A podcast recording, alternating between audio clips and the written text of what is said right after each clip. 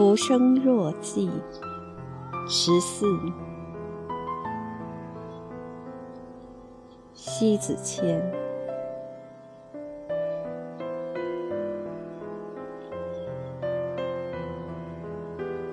一，游刃有余，化腐朽为神奇的作为叫本事；行云流水，提炼出高品质的结果叫能耐；不露声色，将众生所交乱的制衡叫迫切；不形于色，把恒姿态势的返回击叫态度；闲云野鹤。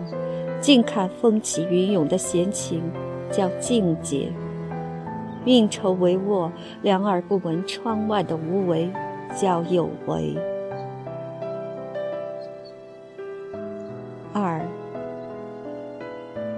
你若非把真实来捏造成扭曲，整个人生将会诚惶诚恐生活。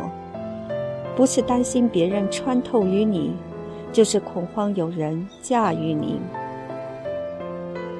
那么，你永远活在生怕别人有朝一日来揭穿虚伪，把你阴谋的隐藏昭然若揭。因此，最自然的心，才是纯正可人的。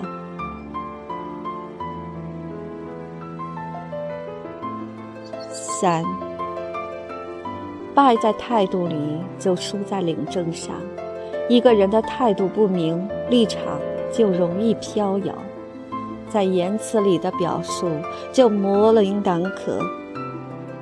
更多时候，怕的不是城池外的千军万马，而是微缩在忐忑不定中徘徊。态度对了，貌似强大对决，也会一贯穿透。四，据说万千红尘藏匿在热闹处，原先就是因为心生躁狂，固守不了寂寥。独处独欢，不需要去与尘世自争，它有它的存在，你有你的活法。